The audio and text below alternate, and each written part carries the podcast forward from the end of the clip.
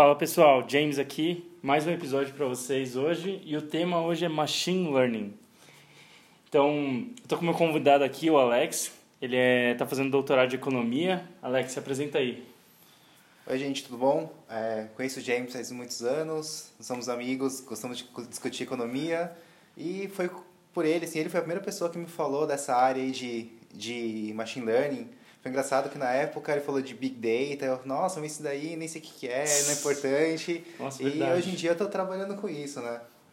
É, então, como o James falou, sou economista, tenho mestrado, estou na metade do doutorado em economia na USP e eu trabalho nos projetos, parte da minha tese envolve machine learning, que é uma área super nova e é uma, eu estou muito feliz por ter essa oportunidade de falar com vocês aqui, muito feliz pelo convite do James. Ah, que isso. Então, para começar, sem mais demandas, o que é machine learning? Então, machine learning, na verdade, é uma sub-área do que a gente chama de inteligência artificial, do inglês AI, né? Artificial Intelligence. É, a inteligência artificial em si, ela está há muitos anos. É, se vocês assistiram aquele filme Jogo de Imitação, do, falava da história do Alan Turing, que desvendou a máquina Enigma. É, foi um dos marcos, assim, os primeiros marcos da inteligência, inteligência artificial no mundo. E machine learning, então, é essa sub-área em que a máquina ela encontra padrões nos dados é, para conseguir algum resultado que assim muitas vezes nós humanos não conseguimos é, processar essa, nessa velocidade essa, essa quantidade de dados. Entendi. Mas então, o machine learning vai roubar seu emprego? Quando eu conseguir automatizar tudo, vai roubar seu emprego lá dentro? Putz, Jim, isso é uma pergunta que todo mundo faz, é uma das perguntas mais importantes que tem, e a resposta é não. Por que não? É, a máquina, assim, ela sempre é sujeita a erros. Então, muitos dos modelos, ela vai te falar assim, ah, provavelmente sim, provavelmente não, nunca vai te dar uma certeza, nada 100% certo, né? Até nós mesmos erramos bastante. Só que, assim, ela pode classificar também como é, inconclusivo, por exemplo. E aí cabe ao especialista é, decidir, porque sempre, a decisão tem que ser sempre do especialista e não da máquina. Então, por exemplo, você está numa cirurgia, você vai deixar tudo na mão da máquina? Não, tem que ter o especialista lá por trás.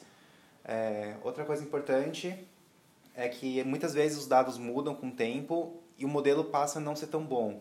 Então você precisa de um especialista para retreinar o seu modelo. A gente vai falar mais disso é, lá, lá para frente, né, que é treinar o um modelo, os, os jargões né, de machine learning. Mas é importante deixar bem claro que não, não vai roubar seu emprego. Pelo não. contrário, vai ganhar muita eficiência em tudo. Um exemplo bem famoso que já está nos bancos faz um tempo é de fraudes em assinatura de cheque. Antigamente eles contratavam muitos e muitos especialistas em assinaturas para ver, ah, esse cara aqui pode ser fraude, esse aqui não. A máquina consegue fazer isso uma velocidade infinitamente maior, assim, realmente muito, muito maior. E os casos que a máquina tem dúvida vão para esses especialistas. Então, parte deles, sim, acho que acaba perdendo emprego, mas assim, sempre vai surgir novos empregos na área também. Então você precisa saber treinar o modelo de novo. Então, assim, na verdade é uma troca, você vai, na verdade, precisa, agregando capital humano, vamos dizer. Você vai precisar de cada vez mais estudo para conseguir trabalhar nessa área. Entendi. Então é como se você, é como você falou mais cedo para mim, né, sobre a questão dos cheques, então, que o que ele, o que o algoritmo não conseguir entender que seja uma falsificação ou não da, da assinatura, ele vai acusar e vai pedir como incerto e vai pedir para alguém ir ver se aquilo é uma assinatura verídica ou não, né? Isso, por exemplo, ele vai falar uma probabilidade. Isso daqui tem uma probabilidade de 90% de ser é, falso. 90% é alto, mas se ela falar assim, ah, uma probabilidade de 50% de ser, fraude, é, de ser fraude ou não, você não vai deixar a máquina decidir assim, chutar, né? Vamos jogar uma moeda e falar assim, ah, cara é fraude, coroa não é fraude. Então, sim, vai para o especialista, o especialista ele consegue focar naquilo e vai demorar mais tempo, mas ele vai acertar com certeza é, com mais precisão do que a máquina. Entendi. Então, bom, depois de toda essa introdução, então os dados são fundamentais, né?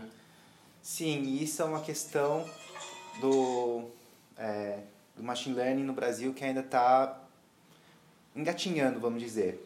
Qual que é o motivo disso? Para a gente conseguir treinar, eu de novo falo esse termo, treinar um modelo, a gente precisa de dados bem abundantes, vamos dizer, assim, petabytes de dados. Quanto mais dado, melhor. Só que no Brasil, a gente teve várias mudanças, assim, é, vários períodos políticos, vamos dizer, em que os dados não eram importantes, ou os dados eram sigilosos, os dados foram perdidos, intencionalmente ou não, né? Mas isso tudo atrapalha bastante. Então, por exemplo, muita gente é, tem os dados, mas não registra, ou não organiza, ou não sabe organizar, acaba perdendo esses dados por não ter onde armazenar, e assim por diante. E aí, se a gente comparar também, por exemplo, os dados públicos brasileiros perto de dados públicos americanos, você vê que, por exemplo, séries macroeconômicas, eles têm desde 1900, 1900 são dados confiáveis, e a gente, sim, confiável mesmo só depois do plano real. Por exemplo, você vai pegar qualquer série de inflação, por exemplo, taxa de juros antes do plano real, ela não tem nada a ver com a série depois. Tem o que a gente chama de quebra estrutural, que é termos de série de tempo, por exemplo.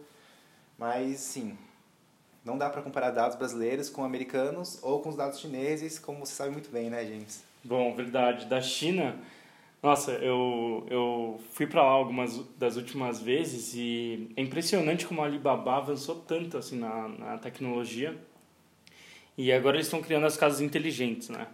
Um dos, um do, uma das casas inteligentes que eu vi recentemente num evento por lá é que se você volta, você sai do seu dia de trabalho e tal, volta para casa, se você bate a porta muito forte, é, então vai tocar uma música mais calma para você ficar mais calmo e tal. Claro que tudo isso vai depender do, do seu humor e tudo mais, mas é mais essa questão. Então é, as casas inteligentes estão avançando muito na China. A geladeira, por exemplo. Então, da geladeira, ele consegue ver o que está faltando dentro. Tem uma câmera dentro da sua geladeira. Então, o que está faltando, ele vai lá e vai pedir automaticamente um outro.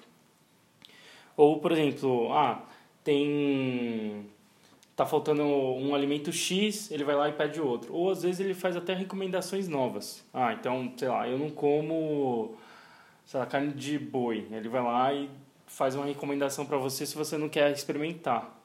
Então isso está avançando bastante. Outra coisa que eu vi também é reconhecimento facial. Reconhecimento facial é um negócio que está crescendo muito lá na China. Então o governo chinês ele tem acesso à cara de todo mundo e tem muitas câmeras, né? Algumas pessoas que já foram para lá já devem ter visto que tem câmera em todos os quarteirões na China. E por ter todas essas câmeras, o governo ele tem muitos desses dados. Então agora um modelo que eles estão treinando lá, que eu vi recentemente, é para ver se o cara tem muito pickpocket na China, né? Então um dos modelos é ver se o cara está roubando ou não. É bem interessante isso, James. É, eu lembro que a gente, quando a gente estava conversando disso também, e uma parte importante que você citou para mim quando a gente estava conversando sobre isso, é que assim, de, por exemplo, essa história da geladeira, ter uma câmera e fazer os pedidos, ela demora assim alguns meses analisando só, processando os dados do que você costuma pedir ou não para saber. Por, por isso, ressalta a importância dos dados, assim, né? Ela vai coletando os dados, tem sempre esse período de coleta de dados para treinar o algoritmo dela, para depois saber o que, que você costuma pedir ou não. Isso é bem legal. E vai fazendo as recomendações com o tempo. É, essa parte de reconhecimento facial também, a gente viu junto no congresso que a gente foi, né, James, na, na FGV, a Microsoft tem um programa lá de é, assim, procurar crianças perdidas. Então, eles pegam ah, fotos dessas crianças é, e tentam cruzar os dados com câmeras, já que eles têm câmera por todo lado, e eles conseguem achar muita criança assim que se perdeu há anos, mesmo com a criança crescendo, eles conseguem pegar os traços principais do rosto e conseguem identificar as crianças. Isso é um programa bem legal. Sim, eles podiam fazer também aqui no Brasil, né? É, essa hora, realmente, quando eu, quando eu vi esse, esse episódio do Congresso, nossa, achei muito bacana, que às vezes a criança já, já não era mais um bebê, era um adolescente e conseguiam, através dos padrões, encontrar a criança depois de muitos anos, assim. E, então, quais são as áreas do machine learning, então, que tem hoje em dia? Então, machine learning, assim, tem, na verdade, duas grandes áreas, é, que é aprendizado não supervisionado e supervisionado. Eu falar um pouco de cada um deles para vocês primeiro. Tem uma outra área que também ela, na verdade, ela está um pouco, sim, não está totalmente contida no machine learning, mas ela é uma outra sub-área de inteligência artificial, que é o deep learning, que é uma parte que eu não vou entrar muito a fundo, mas assim, o deep learning é, por exemplo, o que está bem famoso, bem evidente, que é o que chama de redes neurais ou neural networks, né? Então eles criam várias camadas, tem aquele TensorFlow que você chegou a ver que é bem legal brincar às vezes, né? Para tentar separar os pontinhos e isso daí é bem legal. E, assim, em termos de literatura acadêmica, o que mais está desenvolvendo é esse Deep Learning, mas, na minha opinião, também é uma área mais complexa e eu mesmo tenho tanta experiência com ela. Então, eu vou focar mais em falar da, do, é, do Unsupervised Learning, né, que é o não supervisionado, e do supervisionado. Então, assim, o que é o Unsupervised Learning? Assim, pensa numa regressão linear básica. Ah, um ponto importante que eu não comentei antes uhum. é que uhum. uma regressão linear, por exemplo, hoje em dia é chamada de Machine Learning, mas está aí faz, sim, 100 anos já na, é, na, no mundo, né? Então, por exemplo, regressão logística, que banco costuma usar bastante, por exemplo, para a área de crédito, área de risco, na verdade, né? Também, hoje em dia, é chamada de Machine Learning, assim, são sub-áreas. Então, assim, Machine Learning é um nome pomposo, mas assim, tem bastante coisa que já estava aí há muito tempo. Uhum. É, então, por exemplo, uma regressão simples, a gente tem sempre a variável é, dependente, que é o y, que a gente quer explicar ou prever né, com outras variáveis, são os previsores ou regressores ou variáveis explicativas, que são os x, que ficam na, no lado direito da regressão, né? Então, assim, quando a gente não tem esse y, a gente não tem a nossa variável de resposta, não tem nosso target, né? Nossa variável explicada, tudo isso são nomes para o y, a gente tem o que a gente chama de unsupervised learning. Então, por que, que ela é importante? Ela é importante se você quer achar padrões em dados. Então, por exemplo, você tem um, eu vou falar dessa aplicação mais para frente, mas uma aplicação famosa é churn. Churn é o cliente que deixa de ser seu cliente para ir para o concorrente, por exemplo. Uhum. É, você quer identificar características comuns de quem está é, é, churn, assim, que está indo embora, né? Então, por exemplo, ah, esses caras sempre pedem renegociação de dívida, pedem para ver o contrato de novo, é, algum sinal de que eles estão prestes a sair, né? Então, o algoritmo de clustering, ele permite que você agrupe esses caras por características em comum. Então, falo assim, nossa, esse grupo aqui que costuma sair, né, deixar ser seu cliente, costuma apresentar essas características em comum. Isso é um exemplo de unsupervised learning. E a parte que eu trabalho mais, que é mais conhecida na literatura, é de supervised learning. Ah, um outro exemplo de unsupervised learning é o que a gente chama de PCA, Principal Component Analysis, que é a análise componente principal. Então isso é muito usado em finanças, muito usado em macroeconomia. Qual é a ideia? Assim, você tem, por exemplo, 500 variáveis. A teoria por trás disso é que essas 500 podem ser representadas por alguns fatores em comum, alguns componentes em comum. Então, em vez de você fazer é, uma regressão com 500 variáveis, o que é problemático, principalmente se você não tem muitos dados, é, bom, acho que quem sabe mais ou menos regressão sabe o motivo, mas está explicando rapidinho, e se você tem muitos dados e poucas observações, você não consegue fazer uma regressão linear, por exemplo, que é a matriz que a regressão linear na verdade é uma envolve uma multiplicação de uma matriz por uma matriz inversa. Essa matriz não existe inversa dela. Então você não conseguiria fazer estimação. É, isso foi só um parênteses, tá? É, estatístico. É... Até eu tô aprendendo bastante aqui hoje, galera. Mas então, quando você tem muitas variáveis poucas observações, mesmo que você consiga estimar, seus resultados podem ser muito, muito imprecisos. Então, em vez de usar 500 regressores, você consegue reduzir, por exemplo, a 10 componentes principais. E o que, que são os componentes principais? Eles explicam, por exemplo, a maior parte da variância dos seus dados. E a variância que é importante quando a gente quer modelar esse tipo de coisa. Então, por exemplo, você tem essas 500 variáveis, sendo que, e só que 95% da variância delas é explicada por, pelos primeiros 10 componentes. Então, ao invés de você regredir contra essas 500 variáveis, se você quer prever, por exemplo, você pode regredir contra essas, esses 10 componentes principais. Então, isso é uma outra área muito importante, uma outra aplicação de Supervised Learning. Já Supervised Learning, ela tem duas coisas mais usadas, assim. É o que a gente chama de classification, que é classificação. Então, se sua variável dependente é binária ou categórica, ela pode ser 0 ou 1, pode ser 0, 1, 2, 3, 4, 5, assim por diante, é um problema que a gente chama de classification. Então, por exemplo, área de risco, o cara pode dar default ou não. Isso é um problema de classification. 0 não, não vai dar default, 1 um deu default, por exemplo. Ou esse caso de churn que eu estava falando. 0, o cara não deu churn, 1, um, o cara deu churn. Ou seja, deixou de ser seu cliente. E tem alguns algoritmos específicos para classification, alguns para outro caso que é regression, que eu falo daqui a pouco, e alguns que são comuns do, nos dois. Uhum. Então, por exemplo, para regression, é uma regressão, como eu falei, você tem uma variável y, e isso é o que caracteriza o supervised learning. Você tem essa variável dependente y que você quer prever. Então, você quer prever se o cara vai ser 0 ou 1 no caso de classification, quer prever se ele vai ser algum número real no caso do, do regression. Então, assim, quais são alguns métodos comuns? É, o problema básico, tanto para classification como regression, você tem essa variável y, pode ser binária ou não, né? Uhum. E você quer prever com um monte de variáveis. Você tem muitas variáveis. Mesmo que você não tenha tantas, por exemplo, imagina que você tem 100 variáveis. Só que essas 100 variáveis, elas podem interagir entre elas. Então você tem um número bem maior. Então, às vezes, você quer explicar, por exemplo, um caso básico assim, de regressão em economia é a equação misseriana, que você quer prever salários. Então, uma regressão importante é a experiência. Mas além da experiência, às vezes é importante a experiência ao quadrado. Por que experiência ao quadrado? Porque um cara muito experiente, às vezes, já não é tão mais produtivo quanto um cara com experiência média ali, porque o cara já está muito velho, entre outros problemas. Hum.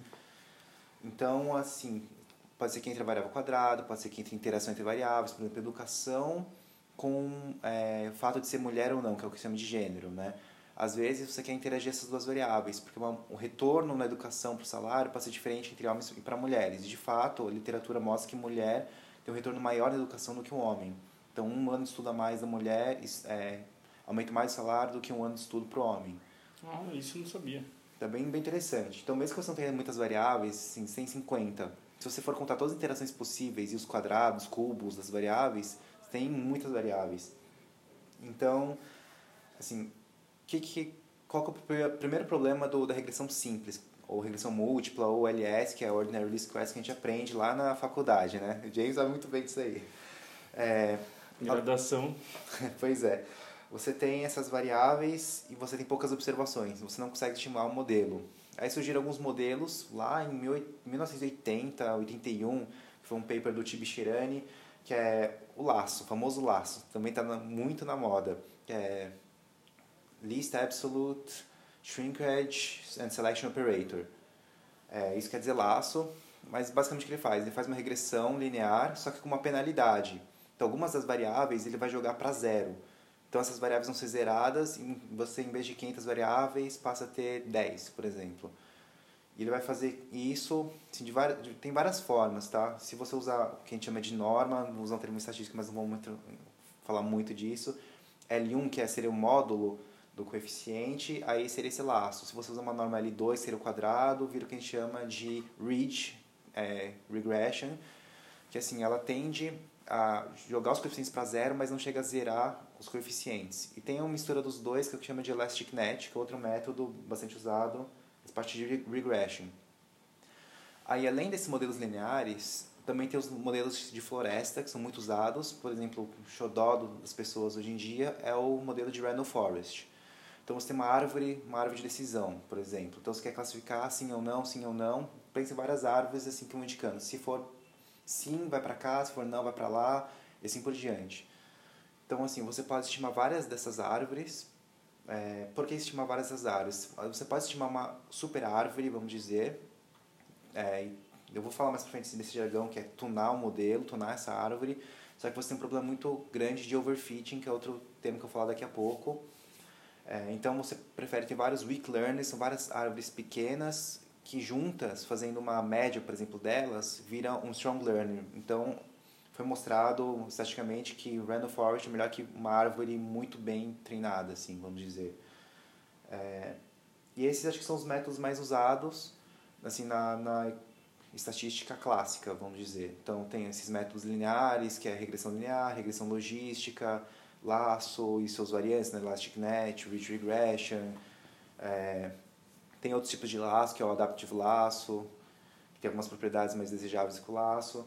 Tem os modelos de floresta, Random Forest, é, tem os modelos GBM, que é Gradient, Gradient Boosting Machine, é, e outros modelos desse, desse tipo. Assim, tem os, uma outra forma que é o Bagging, que é um outro tipo de modelo, modelo de fatores, que envolve aquele componentes principais que eu falei lá na regressão, na, lá na Supervised Learning. Você, por exemplo, pode pegar esses fatores principais e, e usar como regressores. É, tem várias coisas, assim, vários modelos, uma literatura muito vasta, cada ano que passa surgem assim, vários modelos novos ou aprimoram o modelo. Por isso que assim, é importante, assim, machine learning veio para ficar, dá para perceber exatamente pelo volume de literatura que está saindo.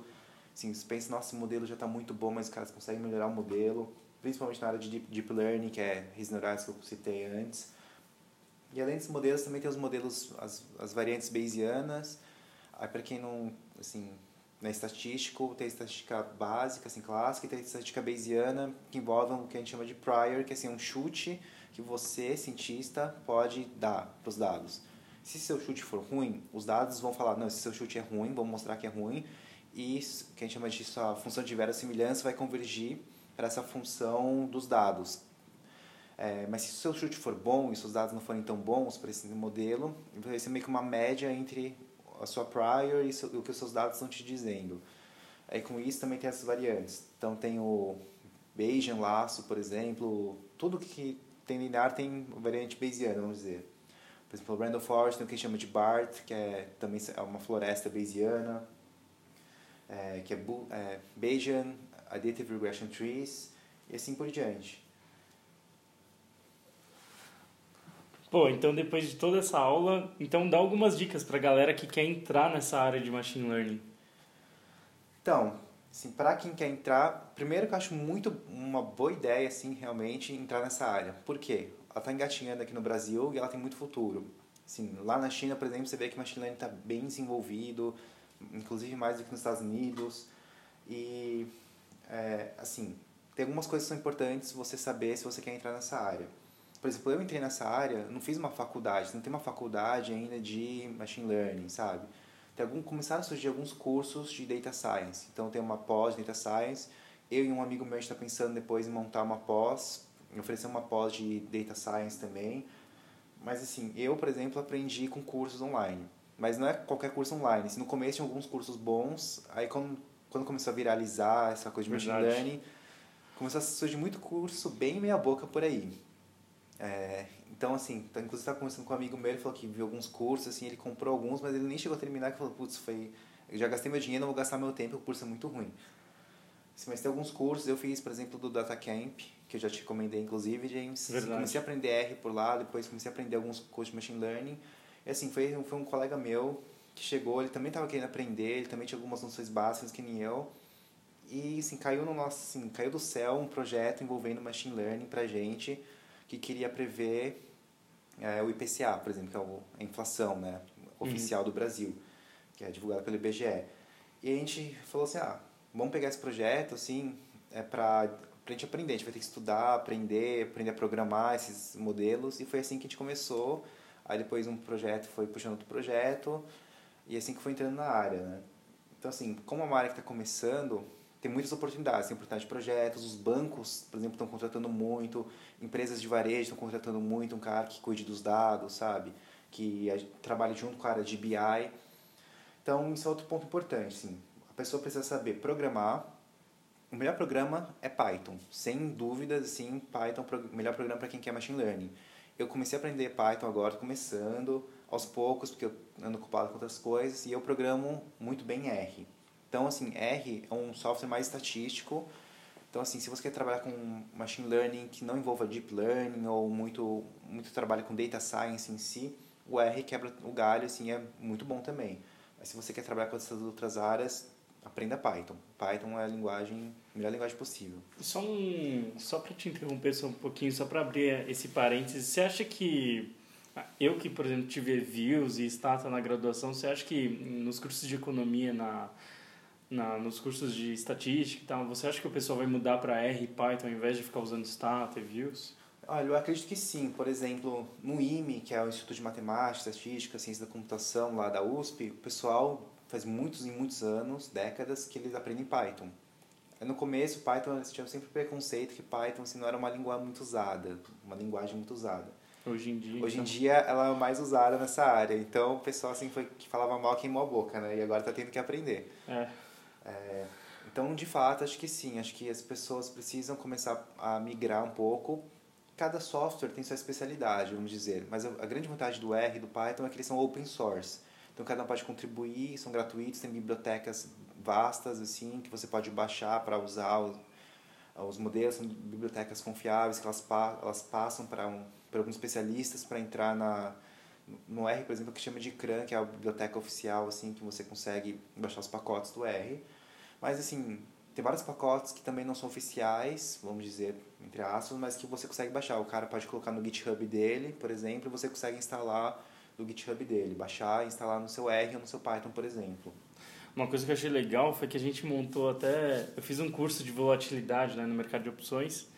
E a gente começou a. O Alex começou a me ajudar com R.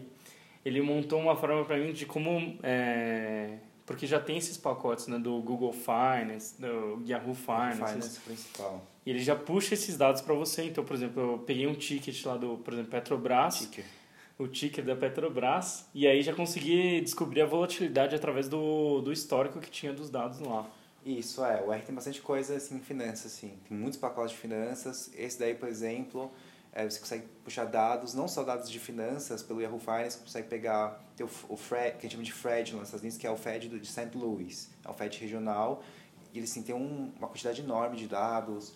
Mesmo no Brasil, agora tem um pacote BETS, que é da GV. E tem alguns problemas ainda, que eu vou falar daqui a pouco, já que estou nesse assunto. Mas assim, ele também tem muitos dados. Tem dados do Banco Central, tem dados do IBGE, tem dados é, do IPEA, que é o IPEA Data, e é dados da própria GV. E qual que é o problema? Assim, o único problema desse pacote é que o, para eles não terem que armazenar em um servidor isso daí, é, alugar uma máquina, um, servidor, eles, você, toda vez que você baixa, é, instala o pacote, você baixa os dados juntos. Então, se você quer atualizar esses dados, você precisa reinstalar o pacote. Isso é um Nossa. meio chato, né? Mas foi bom você ter tocado nesse assunto, James, porque assim, outra coisa importante, por exemplo, que é uma grande vantagem para o Python, se você quer trabalhar com nuvens ou máquinas virtuais. Então, por exemplo, às vezes você quer tra trabalhar com um volume muito grande de dados, você não consegue rodar ou demora muito para rodar no seu computador. Mesmo para um servidor que é muito pesado, você pode alugar. A Amazon tem, Google tem, muita gente tem máquinas virtuais que a gente chama de VM, né? Virtual Machines. E, assim, elas têm várias gerações, a última geração ela tem um jeito inteligente de paralelizar tudo para você conseguir rodar muito mais rápido. Usa a tecnologia de Hadoop, por exemplo, né? É, então, assim, outro ponto importante é que elas, essas nuvens, essas máquinas virtuais, têm muito, uma interface boa com Python. Mas, por exemplo, se você quer tentar colocar um R nelas, instalar o R, jogar os dados, jogar seu, seu programa em R, dá muito mais trabalho, é muito mais difícil do que você mexer com Python. O Python é direto, assim. Então, uma outra grande vantagem do Python sobre o R nessa parte de, de machine learning, de, na verdade, data, data science em geral, né? Mas, Entendi. assim, características importantes, como estava falando, é saber programar muito bem, então Python ou R, é, tem que saber estatística, porque todos os modelos, eles têm uma base estatística. Então, Random Forest, por exemplo, Laço, todos eles, assim, se você for procurar o artigo que propôs esses modelos, é, todos eles têm as demonstrações das propriedades estatísticas, de que são bons estimadores e tudo mais. Tem que saber matemática também, exatamente para mostrar, demonstrar por que, que seu estimador é de fato bom, tem as propriedades estatísticas. E outra coisa muito importante que muito cientista de dados não faz, é, mas é, é uma das partes mais importantes, é conhecer do negócio. Você não pode chegar lá no lugar, você é contratado, por exemplo, por uma empresa de, sei lá, de vendas de hambúrguer. Só que você não sabe nada desse negócio de hambúrguer. Você, assim, não quer sentar, gastar dias com a equipe de comércio deles para aprender sobre o negócio. Às vezes seu modelo vai te mandar o resultado assim, muito nada a ver e você fala, nossa, o resultado é bom porque, ou, sei lá, algumas coisas estatísticas, alguns indicadores estatísticos estão dizendo que é bom, mas na verdade, na realidade, não é. Então isso é um problema bem, bem sério, assim. Então, assim, a gente precisa saber do negócio, entender o negócio, estudar o negócio, não é só saber matemática, estatística e programação um cientista assim, de dados completo tem que saber isso tudo. E assim, eu vou dar um, um exemplo agora de mais ou menos como funciona um, um dos métodos, por exemplo. Então, assim, suponha que você tem um dado, assim, você tem, sei lá, 5 milhões de observações. Você vai separar, é, por exemplo, pode ser 50-50, 80-20%, mas a gente tem que separar isso daqui em, em um conjunto que a gente chama de conjunto de treinamento, que é o training set, e é nesse conjunto que a gente vai estimar o modelo e tunar o modelo. É, como assim? Então a gente vai pegar esses, essas observações, vai estimar esse modelo, por exemplo, um random forest. Tem vários hiperparâmetros que a gente pode escolher qual que é o melhor, né? Para escolher os melhores hiperparâmetros, que é o que a gente chama de tunar o modelo, a gente usa um método que chama cross-validation, por exemplo. Então você tem, sei lá, no seu training set, 4 milhões de observações você vai dividir ela em, por exemplo, 10 folds, é, cada um com mais ou menos o mesmo número de observações, vai tirar um deles, estimar o modelo com todos os outros, e fazer previsão no fold que você tirou. E ver se os resultados são como você tem esses dados você consegue comparar o que foi previsto com o dado real né? E você vai fazer isso para cada fold e você vai ver qual hiperparâmetro foi o que deu o melhor resultado em geral assim. Pega a média dos folds por exemplo. É... só que assim qual que é o problema? Assim, por... ah por que você tem que ainda ter um outro conjunto que é o conjunto de teste né além do training set precisa ter o testing set porque assim às vezes você usa todos os dados para estimar o seu algoritmo. Beleza, seu modelo está muito bom para esses dados. Se chegam, se chegam dados novos, se você quer aplicar esse modelo, às vezes modelo é muito, muito ruim. Por quê? Porque é o, então, o que está acontecendo é o que chama de overfitting do modelo. Se o modelo ele estima um modelo excelente para aqueles dados, mas para aqueles dados só. Qualquer outro tipo de dado que venha, ele não vai saber ler. Então, vai pegar aquela variância daqueles dados, mas se vem uns dados com uma variância totalmente diferente, ele não vai saber prever. Por isso que é importante você, sim, ter o, o testing set. Então, você vai... Ele não pode ser tocado, vamos dizer. Você vai estimar e tornar seu modelo só com o training set, e depois você vai ver os resultados no testing set para ver se o modelo é bom ou não. Então, uma coisa que acontece muito é esse overfitting. Então, muita gente está overfitando o modelo por aí, não sabe muito bem, aí chega dados, nossa, putz, mas por que está dando errado agora? Ah, entendi. Bom, então depois de toda essa aula, quais são as aplicações assim da, das áreas? Assim, por exemplo, da área de detecção de fraudes, que a gente estava falando mais cedo. É, olha, James, tem, na verdade, machine learning tem aplicações em várias áreas, não só economia, negócios, isso tudo. Por exemplo, aplicações em saúde, ressonâncias magnéticas. Você quer ver assim, nossa, essa imagem aqui de ressonância parece que é, pode indicar um tumor, alguma anomalia. E, então tem algoritmos que, que exatamente usam várias imagens para treinar algoritmos de falar assim, nossa, isso daqui é, indica problema ou não indica problema, indica que a pessoa está saudável, né? Então ela vai usar várias imagens de vários resultados, de vários pacientes para estimar o algoritmo. Aí pode chegar uma imagem nova e falar, olha, isso aqui pode, é, tem muita probabilidade que seja algum problema de saúde. Esse aqui não, esse aqui está saudável. Então, por exemplo, para ressonância ou leitura de imagens, né? Porque medicina muita coisa é imagem, né? Uhum. Muitos exames são imagens. É, é uma aplicação bem legal de machine learning. No direito também tem, não só no direito, assim, como qualquer coisa que envolva texto. Tem essa parte bem legal que está crescendo bastante que chama text analysis. Então, assim, você quer classificar se um texto é de, sei lá, sobre um assunto ou sobre outro assunto. Então, pense assim, uma firma de advocacia, às vezes a pessoa tem que ler o texto para classificar você pode bolar algum algoritmo que ele vai ler o texto, vai pegar as palavras principais, ele vai ter meio que um dicionário que a gente chama para falar assim, putz, quais as palavras, esse texto aqui deve ser da área trabalhista, da área criminal e assim por diante. Então isso poupa muito trabalho também. E como a gente falou lá no começo, ele pode assim, ah, esse daqui pode ser 50% de chance trabalhista e 50% criminal. Aí sim você vai mandar para uma pessoa ler e decidir. É, então, qualquer coisa que envolva textos, Pode ser. Então, por exemplo, tem um, uns amigos que estão fazendo um projeto que estão querendo ver como que notícias que saem das empresas pode afetar a, o preço da ação delas. Então, a gente está puxando um pouco mais para finanças, mas está mantendo nessa análise de textos. Então, tem nessa análise de textos um sub, uma sub-área que chama de Sentiment Analysis.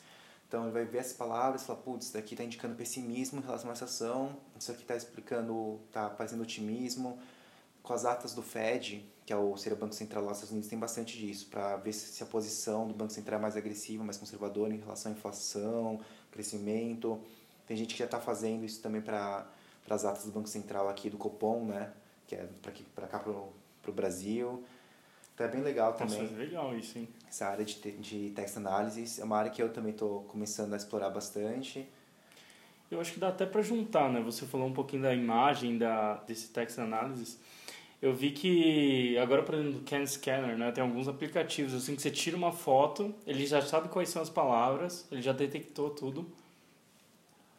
E assim, por exemplo, outro além de imagem, de texto, também tem assim de voz, né? Então você que comentou comigo do a Google, né, que está desenvolvendo assim, uma máquina consegue falar com você como se fosse uma pessoa. Às vezes você nem consegue identificar ah, que você não está falando com uma pessoa. Você está falando com uma máquina, na verdade. Só que, assim, se você ficar com uma conversa bem longa, assim, de vários minutos, como a nossa, você consegue perceber que é uma máquina que não é bem uma pessoa, assim, mas para coisas básicas que não fogem muito do padrão, perguntar como foi as coisas e tal, uma coisa básica assim, você nem consegue perceber que está falando com uma máquina. Então, você já está bem desenvolvido isso também, usa mais o Deep Learning, redes neurais e tudo mais, mas é bem legal. Também. Eu vi desse do Google foi assim, né? O... Eu estava vendo no Google I.O., né? Começou primeiro com a ligação. Então, por exemplo, às vezes você deixa o Google Assistant, né? Você fala para ele, ah, eu quero, eu quero que você marque para mim um cabeleireiro, né? Foi o exemplo que eles deram lá no dia. Isso, Aí esse a, exemplo mesmo. A, ela liga, fala assim, ela já tem acesso né, ao seu calendário e tudo, então ela tem acesso ao seu schedule, né? A sua agenda do dia. Aí a mulher do, do salão fala assim, ah, eu tenho horário tal. Daí ele vai checar, isso é tudo muito rápido, assim, né? Ele checa se você tem horário, se, você, se aquele horário é bom ou não para você, se tem alguma outra coisa que que vai coincidir né, com, com você cortar o cabelo naquela hora. E se caso não tenha, ele ainda dá uma sugestão. Ele fala assim, ah, pode ser meio-dia até uma. Nesse horário eu não tenho nada. Então, já é marcado e tudo. E o bom é que, nossa, não parece um, um robô falando. Pois parece é. uma pessoa falando. E aí, nesse, no Google do ano passado, mudou um pouquinho já. E agora, ele, por exemplo, você liga para a pessoa, por exemplo, você me liga. Aí eu estou no meio de uma reunião, às vezes eu não, não, não quero atender, eu deixo o celular para atender usando o Google Assistant e aí ele vai escrevendo para mim o que você está falando. Então eu sei, por exemplo, o que, que é bom, né? Para saber se é um se é o saque que está ligando para você, fazendo uma venda ou qualquer coisa que não te interesse naquele momento. Então é muito bom para você ver números que, sei lá, você não conheça e bom para saber se você decide atender ou não aquele momento. Então ele já vai escrevendo para você o que quer é, e você pode responder direto. É, ele vai te dar algumas sugestões, vai fazer alguma pergunta, né? Ele te dá algumas sugestões e você pode responder só por tipo pelas sugestões do Google até. Tá, essa é mais uma das inúmeras aplicações de machine learning que a gente tem por aí, né? Então reforça uma área que está crescendo muito, vale a pena quem, quem gosta, assim, quem está com vontade de entrar nessa área. Tem muita gente querendo contratar bancos, empresas, é, estão querendo correr atrás do tempo perdido, vamos dizer, né? Contratar esses, essas pessoas que entendam disso. Então, algumas outras aplicações que tem voltadas mais para economia, né? mercado financeiro tem muita aplicação. Então, você quer bolar, sei lá, uma estratégia de investimento ótima, um portfólio, sabe? Ou você quer prever retorno. Então, tem um paper muito interessante. É, na verdade, os três autores são chineses, ou dois deles são chineses, que, assim, ele pega várias ações dos Estados Unidos, desde 1967, se eu não me engano, até 2017, 2018. Ou seja, eles têm muito mais dados que a gente, né? A gente não tem dados aqui de ações desde 67. Nossa. Eles estimam vários modelos para cada ação individual e para grupos de ações para prever o retorno. Eles encontram bons resultados. Se eu não me engano, o melhor modelo deles é uma rede neural com três camadas. Mas tinha algum outro modelo que talvez seja Random Forest, mas eu não tenho certeza que são, assim, são os melhores modelos para prever ações. Inclusive, é, é assim, um trabalho bem legal, uma aplicação bem legal. Tem, estimam vários e vários modelos, então, para quem quer aprender, vale a pena dar uma olhada nesse paper. Para previsão também, por exemplo, eu citei o IPCA, tem um paper de, da PUC-Rio, de um aluno de doutorado e de dois professores de lá, um acho que é economista, outro acho que é engenheiro, que eles usam vários modelos de machine learning também para prever o IPCA. Eles acham bons resultados, inclusive. É, e assim, eles explicam e citam a literatura, né? Então dá, dá para você correr atrás desses artigos que propõem esses modelos. É, eles colocaram no GitHub deles algum meio que um pacote básico assim. Não dá para você replicar. Acho que eles deixaram meio claro que eles não queriam que ninguém replicasse. Inteligência é, propriedade intelectual, né? Isso, mas eles deixaram essas funções básicas, algum, assim, tá tudo meio que em formato de pacote R. Acho que eles vão querer fazer um pacote em R para isso. É, outro exemplo também que a gente comentou mais cedo é churn, então você quer ver se você vai perder o cliente ou não, a probabilidade de perder, quais são as características em comum desses clientes que você perde. E por que isso é importante? Para uma empresa, assim, tentar achar novos clientes pode ser 5, 6 vezes mais custoso do que manter os clientes atuais. É, e outro caso também bastante atual é detecção de fraudes, por exemplo, em compras online. Então, se você vai lá e quer comprar no, sei lá, Submarino, Amazon, algum site online, Aí, às vezes, alguém que pegou, anotou todos os, o, o número do seu cartão e o código de segurança, então qualquer pessoa que você deixa o cartão 5 segundos consegue fazer isso. É, ele pode acabar comprando várias coisas para ele usando seu cartão de crédito, por exemplo. Então, essas empresas, é, elas para se resguardarem, elas têm um algoritmo que detecta se pode ser fraude ou não.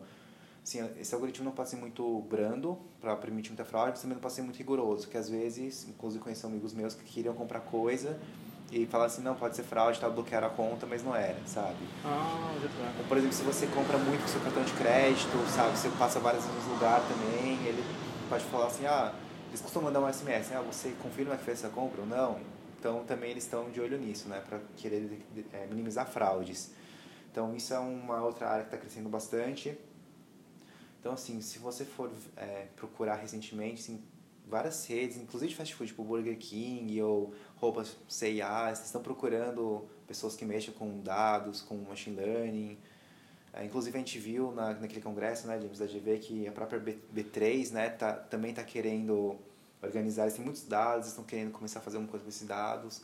Deu para ver bem claro assim, que eles têm esses dados, mas eles não sabem muito bem o que fazer, mas agora acho que já, já tem uma ideia. É, tive bastante coisa naquela apresentação, né? A gente viu também de uma outra empresa de, de fraude, de detecção de fraudes, que assim, eles vendem modelos para verificar se é ou não.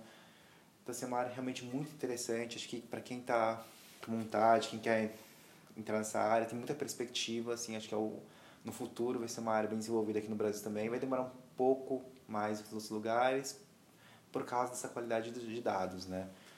Mas acho que as, as empresas estão percebendo que elas precisam começar a guardar melhor esses dados, que dado também é poder, vamos dizer, né? Informação é poder, não deixa de ser. Poder, hoje dinheiro, dia. tudo.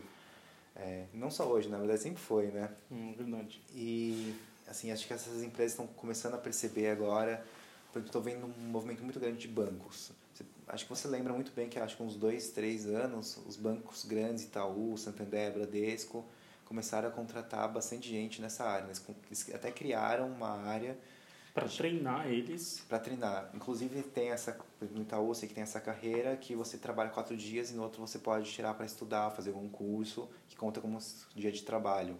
Então assim, eles realmente estão querendo investir bastante nisso. Acho que o Bradesco foi talvez o último banco que começou, porque eles, eles são um pouco mais rigorosos, têm uma estrutura mais rígida, vamos dizer. Acho que parte do, do corpo lá do diretor é tem raízes no, militares, então os caras são mais conservadores. Assim, mas na outra ponta está o Nubank, que começou já com isso, todo mundo lá já começou sabendo essa importância, então estão muito desenvolvidos nessa área de dados, de machine learning. Eu tenho um ex-colega de colégio que inclusive está trabalhando lá. É bem legal. Eu acho legal agora que você citou o Nubank, é verdade, né? O Nubank a partir do momento que você entrou no aplicativo dele, até onde está posicionado seu dedo, assim, dentro do aplicativo, ele sabe. Ele tem todo esse mapa, assim, dentro do aplicativo dele. Então, cada ponto que você está clicando, ele sabe. Quanto tempo você ficou em cada tela, também sabe. Sim. Eles registram tudo, tá? É. Então, com todas as informações, eles vão melhorando também a experiência do usuário. Então, isso todo pode enriquecer a... Acho que com, com tanto dado, assim, eles enriquecem, tipo, como as pessoas vão utilizar as coisas. Podem melhorar como você utiliza, né? Um aplicativo ou qualquer coisa no dia a dia. Sim, inclusive tem uma, uma outra aplicação que é usada, que é em recomendações de streaming, por exemplo, Spotify, Netflix. Então, por exemplo, aparece lá, você está vendo Netflix, aparece recomendações para você. É algum algoritmo de machine learning lá que está jogando essas, essas recomendações. Aí tem algumas pessoas que falam assim, ah, por exemplo, tem uma algumas pessoas conhecem que adoram filme de terror, sempre assistem filme de terror, então as recomendações funcionam bem. Mas uma pessoa muito eclética, isso vai meio que confundir um pouco o algoritmo, porque você assiste, sei lá, um drama chinês, drama coreano, drama coreano depois assiste um filme de terror, um filme de ação, um filme de romance. Aí o cara, assim, o algoritmo consegue recomendar muito bem, né? Você fala, putz, isso aí não, nunca serve pra mim, né, esse, esse algoritmo. Do Spotify é a mesma coisa, né? Que é muito eclético pra moça que nem eu, às vezes tem umas recomendações meio estranhas. Então, exemplo, tem aquela ah, recomendações para você. Para mim nunca funcionou. Acho que eles estão precisando melhorar um pouco essa parte aí de desse algoritmo aí deles de recomendações. Aí depende é do humor. Depende muito do e humor. depende do humor também, né? Às vezes você tá meio triste, quer ouvir uma música mais alegre, você quer, vai malhar, você quer ouvir uma música, sei lá, eletrônica, um rock mais pesado, que é o meu caso, por exemplo, né?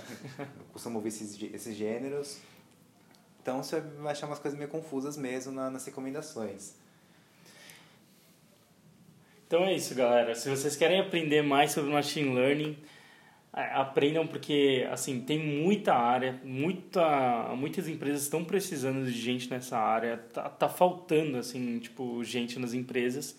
Então se vocês quiserem assim é, encontrar emprego assim nessa área de programação, eu indico todos vocês a entrarem nessa área de machine learning porque realmente é algo muito novo aqui no Brasil. Então muitas empresas estão precisando desse tipo de, de especialista, eu posso até dizer, né? É, tá faltando profissão na área de fato. E assim, eu, eu apesar de eu ter entrado na área assim, eles falam assim, ah, não adianta você fazer um curso ali, inclusive no, no congresso que a gente fez, um cara, um cara brincou, né? Não adianta fazer um curso ali, fiz um curso de quatro horas em Datacamp, já posso botar que eu mexo com machine learning, sabe?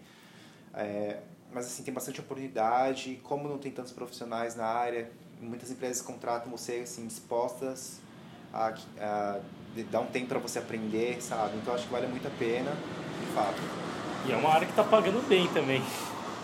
É, e de, depende da, de onde você vai trabalhar, né? Mas é uma, uma área assim, você pode entrar com uma empresa pequena, pode se dar bem lá, pode ser chamado para uma outra empresa maior. É, inclusive, você pode ser chamado para trabalhar nos lugares Estados Unidos, na Suécia, Noruega, outros países escandinavos, é, China. Só que aí aprender chinês é mais difícil. É verdade, verdade. Então é isso, pessoal. Espero que vocês tenham gostado do, desse podcast. O episódio de hoje foi sobre Machine Learning. Só queria deixar meu contato, quem quiser trocar uma ideia aí. Meu nome é Alexandre Brian Show. É, show é C-H-O-W. Você pode me achar no LinkedIn, pode mandar uma mensagem por lá que eu vou responder. É, trocar uma ideia, trocar experiência. Se você já estiver na área também, é bem legal trocar experiência nessa área de Machine Learning. E é isso. Obrigado. Falou, galera. Até a próxima.